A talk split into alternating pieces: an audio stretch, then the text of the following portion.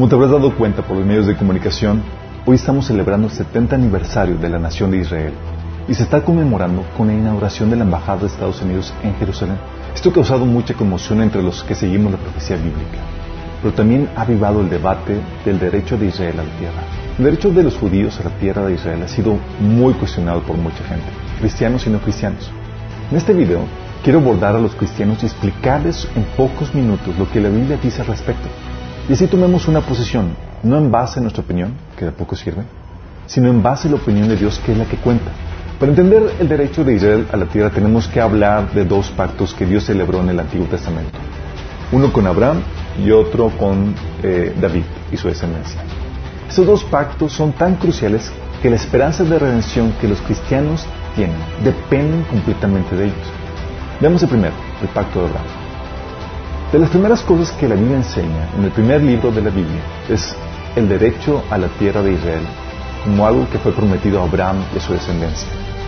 Génesis 13:15 dice, yo te daré a ti y a tu descendencia para siempre la tierra que abarca tu mirada. Génesis 15 del 18 al 21 y también Génesis 12:7 dice, el Señor hizo un pacto con Abraham en aquel día y dijo, yo he entregado esa tierra a tus descendientes desde la frontera de Egipto hasta el gran río Éfrates. Fue algo que eh, se le prometió como pacto perpetuo.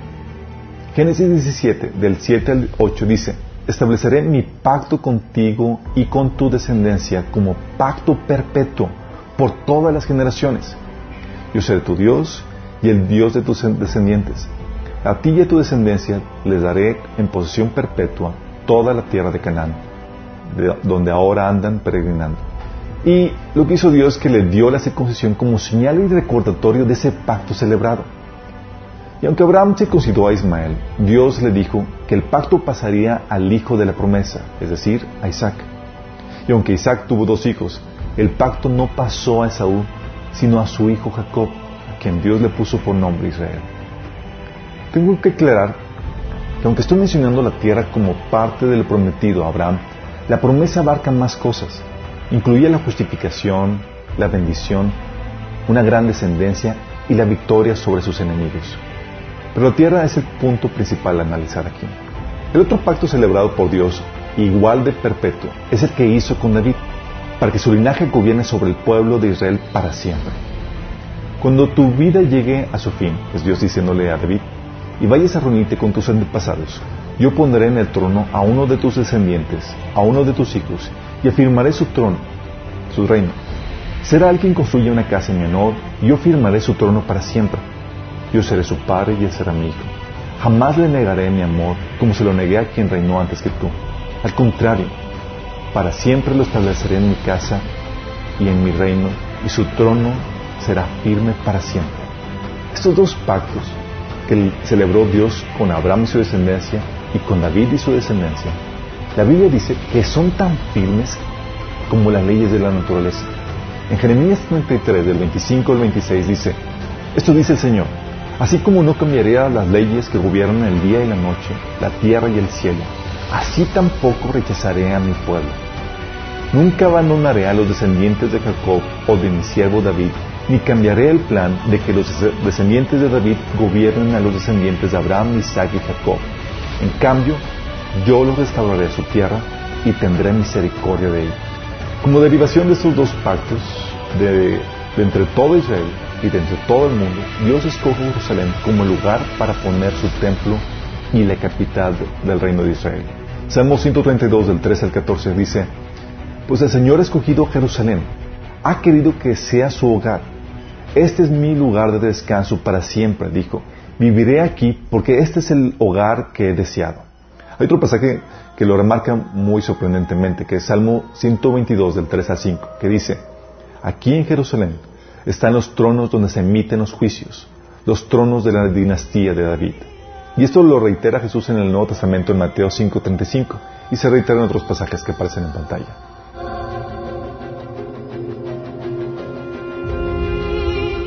Por el pacto con Abraham y su descendencia, Dios otorgó a la nación de Israel la tierra prometida durante la conquista dirigida por Josué. Así que el Señor le entregó a Israel toda la tierra que había jurado darle a sus antepasados, y los israelitas la tomaron para sí y se establecieron en ella.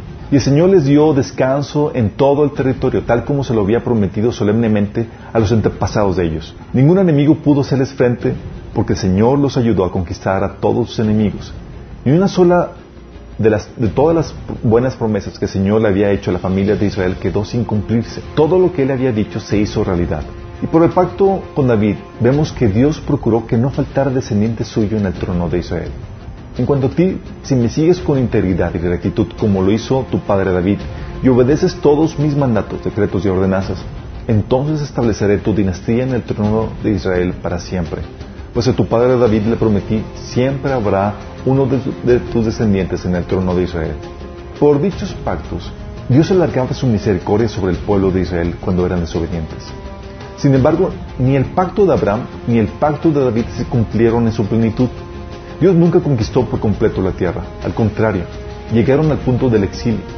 Y el reino del linaje de David se vio disminuido, menoscabado y truncado. Y es que estos dos pactos no hallarían su cumplimiento completo y permanente sino hasta con Jesús, el Mesías, el descendiente de David y descendiente de Abraham.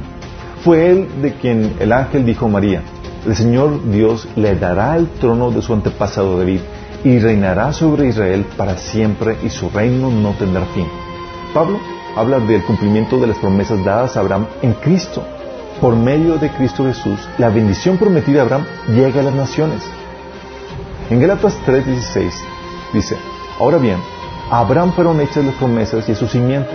No dice y a las simientes como si hablase de muchos, sino como de uno, y a tu simiente, la cual es Cristo. Por eso leemos en 1 Corintios 1.20 que dice, pues todas las promesas de Dios se cumplieron en Cristo con un resonante sí. ¿Qué promesas? Las promesas hechas en los pactos. Con Jesús no solo se cumplen, sino que se expanden. Pues aunque a Abraham y a su descendencia se le otorga la tierra de Canaán, Dios hace un pacto específicamente con el Mesías en el que promete darle a él no solo la tierra de Israel, sino toda la tierra y el reino, no solo de Israel, sino sobre todas las naciones. Tan solo pídelo y te daré como herencia las naciones, toda la tierra como posesión tuya. Las quebrarás con barra de hierro y las harás pedazos como si fueran ollas de barro. La iglesia, por ser el cuerpo de Cristo, participa en esa herencia prometida de David y Abraham. Y todos los que fueron unidos a Cristo en el bautismo se han puesto a Cristo como si pusieran ropa nueva. Ya no hay judío, ni gentil, esclavo, ni libre, hombre, ni mujer, porque todos ustedes son uno en Cristo. Y ahora que pertenecen a Cristo, son verdaderos hijos de Abraham. Son sus herederos y la promesa de Dios a Abraham les pertenece a ustedes. Es en base al pacto con Abraham que Jesús nos promete heredar la tierra. Romanos 14:13, Mateo 5:5, Salmo 37:29, Apocalipsis 11:15 hablan acerca de esto. Y es el pacto con David que Jesús, por en base a ese pacto que Jesús nos promete que reinaremos con Él sobre la tierra.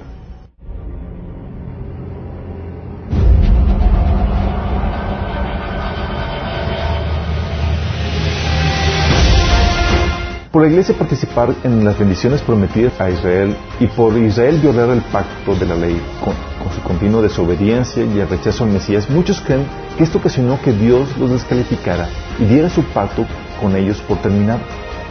Pero esto no es así. Para entender por qué, tienes que saber que la justicia, la bendición, la tierra y la victoria sobre sus enemigos que Dios prometió a Abraham de forma incondicional y unilateral por la fe, también lo prometió a la nación de Israel por las obras de la ley, como viene de Deuteronomio 6.26, Deuteronomio 17 al 19 y Deuteronomio 28, 2. ¿Por qué hizo esto Dios? Dios lo hizo esto para demostrar la imposibilidad humana para conseguir por las obras lo que Abraham consiguió por la fe. Romanos 7, 1 y 3, 20 hablan acerca de esto. Y así Dios quería enseñarnos la necesidad que tenemos de un Salvador, a Cristo.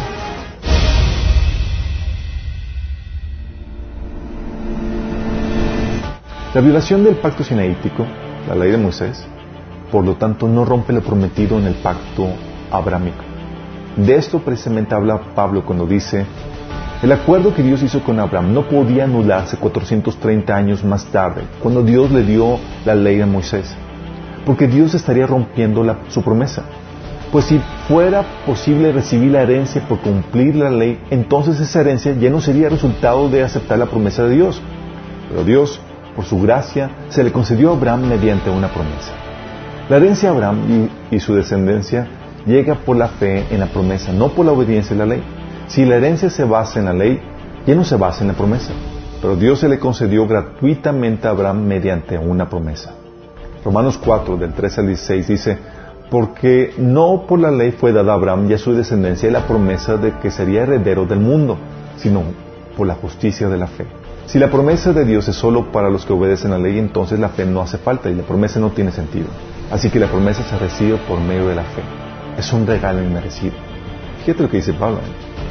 Por lo mismo, la promesa a Abraham, es decir, el pacto celebrado con él, sigue siendo perpetuo e irrevocable de esto justamente Pablo menciona con respecto al Evangelio, los israelitas son enemigos de Dios por bien de ustedes, dice Pablo. Pero si tomamos en cuenta la elección, son amados de Dios por causa de los patriarcas, porque las dádivas de Dios son irrevocables, como lo es también su llamamiento. Fíjate cómo le llama perpetuo e irrevocable este llamamiento.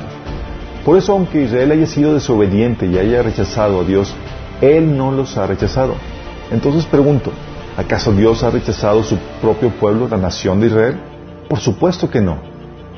Y esto se corrobora en otros pasajes como Jeremías 31 del 3 al 4 y Jeremías 33 del 25 al 26.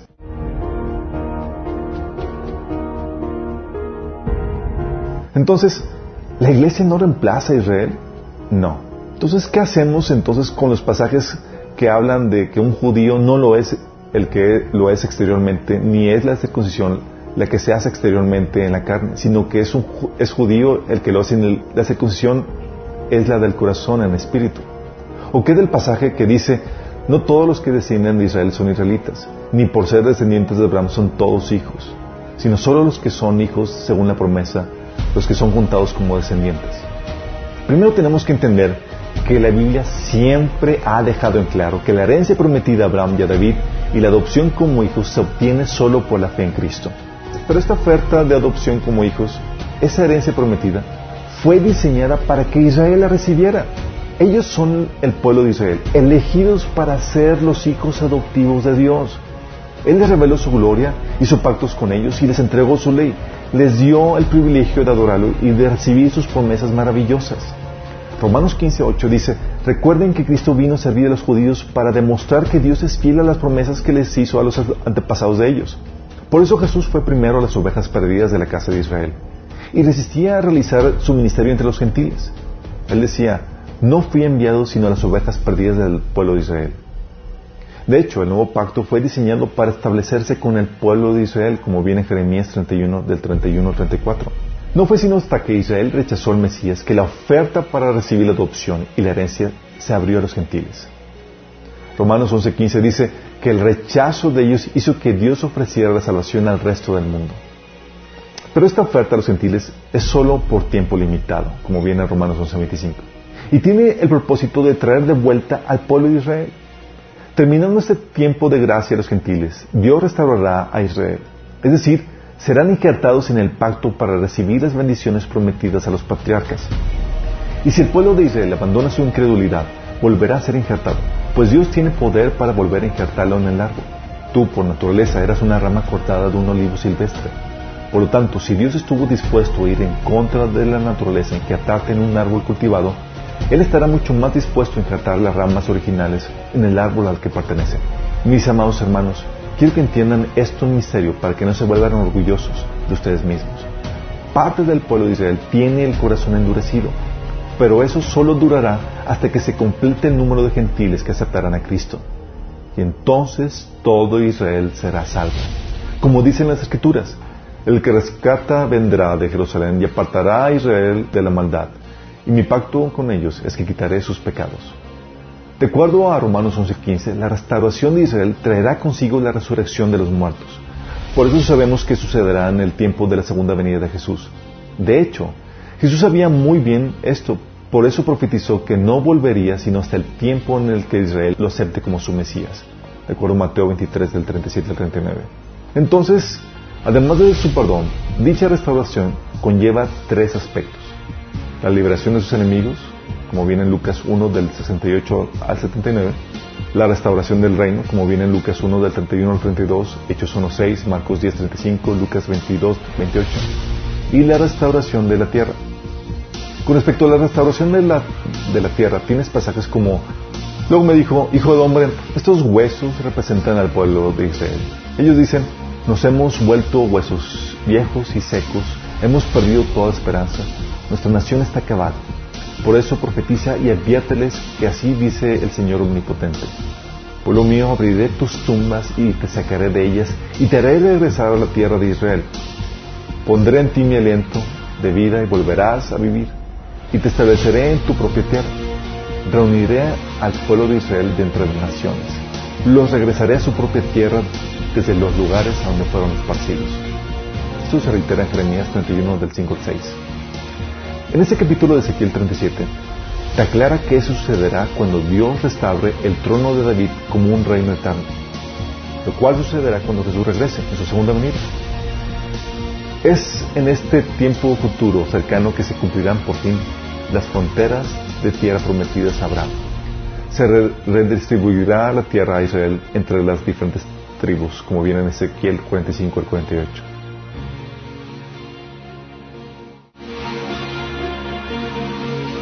Muchos se dirán, nos preguntarán, ¿por qué es importante entender esto?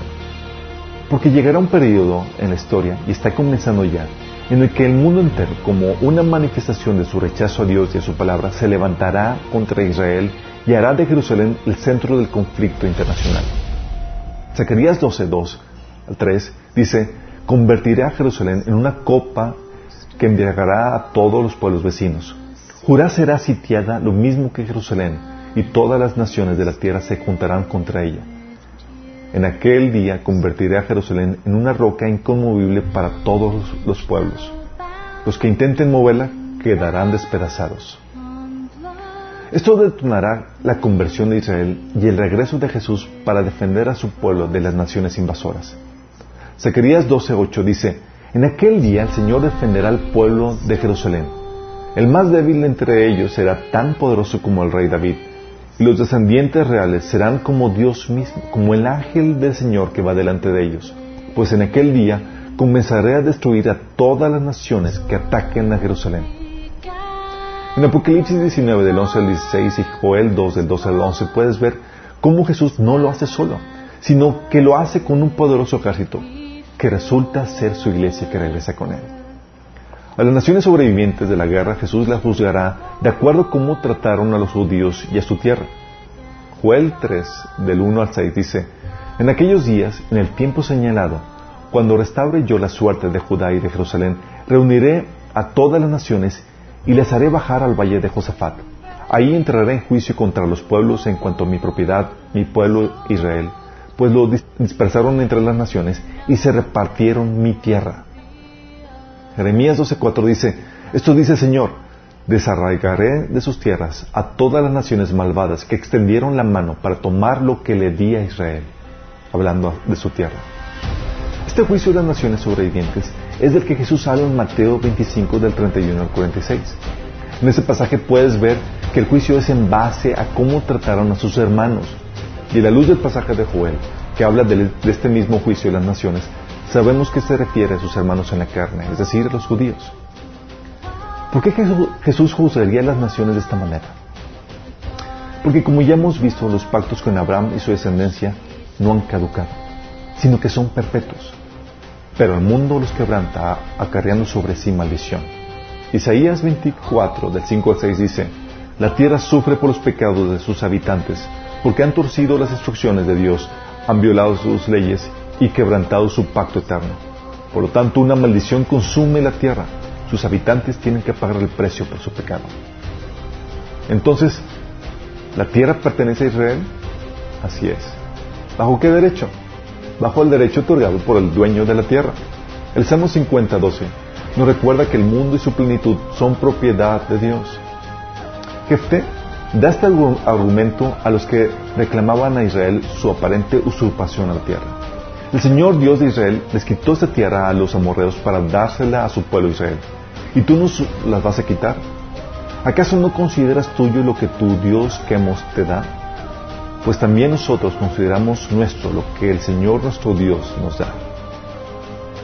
Como cristianos entonces, dejar a un lado nuestra opinión y respetar lo que la Biblia enseña es de crucial importancia, porque de lo contrario nuestra influencia puede ocasionar que la gente se alinee en contra del derecho de Israel a la tierra, acarreando con ello maldición y juicio por parte de Dios. Y te aseguro, no quieres tener sobre ti ese peso de culpabilidad.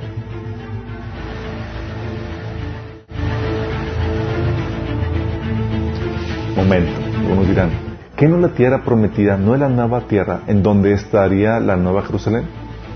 Así es, el cumplimiento final de las promesas de Abraham será en la nueva Jerusalén que se establece en la nueva tierra. De hecho, la Biblia nos enseña que Abraham tenía esta revelación pues esperaba la ciudad que tiene fundamentos cuyo arquitecto y constructor es Dios, de acuerdo a Hebreos 11, 10. Pero también tiene un cumplimiento en esta tierra, el cual veremos en su plenitud durante el reino milenial de Cristo. Esto dice el Señor soberano. El pueblo de Israel volverá a vivir en su propio país, la tierra que le di a mi siervo Jacob, pues reuniré a los israelitas de entre las tierras lejanas a donde los hubiera esparcido a la vista de las naciones del mundo revelaré mi santidad en mi pueblo.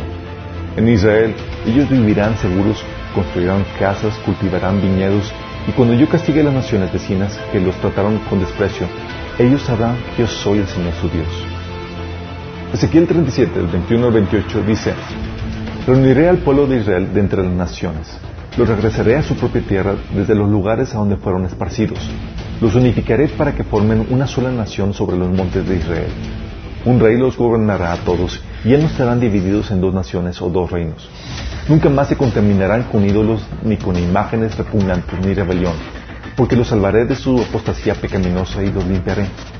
Entonces serán verdaderamente mi pueblo y yo seré su Dios. Mi siervo David será su rey, y tendrán un solo pastor. Obedecerán mis ordenanzas y se, asegurarán de cumplir mis decretos. Vivirán en la tierra que les di a mi siervo Jacob, vivieron sus antepasados tanto ellos como sus hijos y sus nietos vivirán ahí para siempre, de generación en generación, y mi siervo David será su príncipe para siempre. Haré con ellos un pacto de paz, un pacto eterno. Les daré su tierra y aumentaré su población, y pondré mi templo en medio de ellos para siempre. Haré mi hogar entre ellos, yo seré su Dios, y ellos serán mi pueblo. Y cuando mi templo esté en medio de ellos para siempre, las naciones sabrán que yo soy el Señor, quien hace santo Israel. Con esto no se invalida la naturaleza eterna del pacto con Abraham, pues la promesa fue dada claramente para esa tierra con sus límites claramente definidos. No. Un pacto se rompe cuando no se cumple, no cuando se mejora. Al Dios otorgar una nueva tierra y una nueva Jerusalén, lo está mejorando.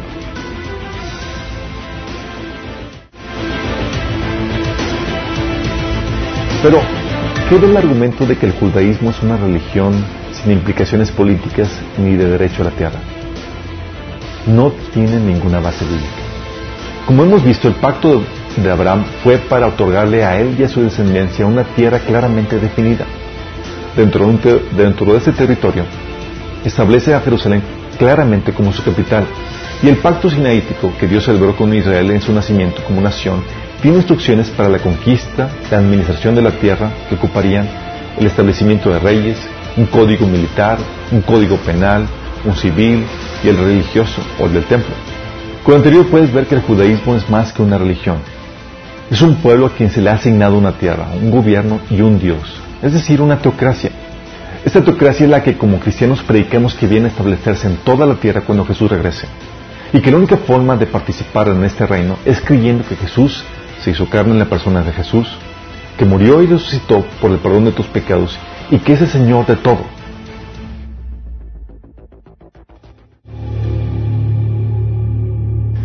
Si nos atrevemos a decir que la iglesia sustituye a Israel y que los pactos celebrados con Abraham y su descendencia se han invalidado y que por lo tanto ya no tienen ningún derecho a la tierra, primero, insultaríamos a Dios, pues lo haríamos pasar por un infiel mentiroso que rompe promesas y pactos eternos dados de forma incondicional. Y dos, torceríamos las escrituras, ignorando o alegorizando todos los pasajes que hablan de la salvación de la nación de Israel y la restauración de su tierra y de su reino. Hacer esto es algo muy delicado, pues Pedro nos advierte que los que tergiversan las escrituras lo hacen para su propia destrucción. Cuanto más cuando el mundo entero como una manifestación de su rechazo a Dios y a su palabra, se levantará contra Israel y su derecho a la tierra, y harán de Jerusalén el centro del conflicto internacional.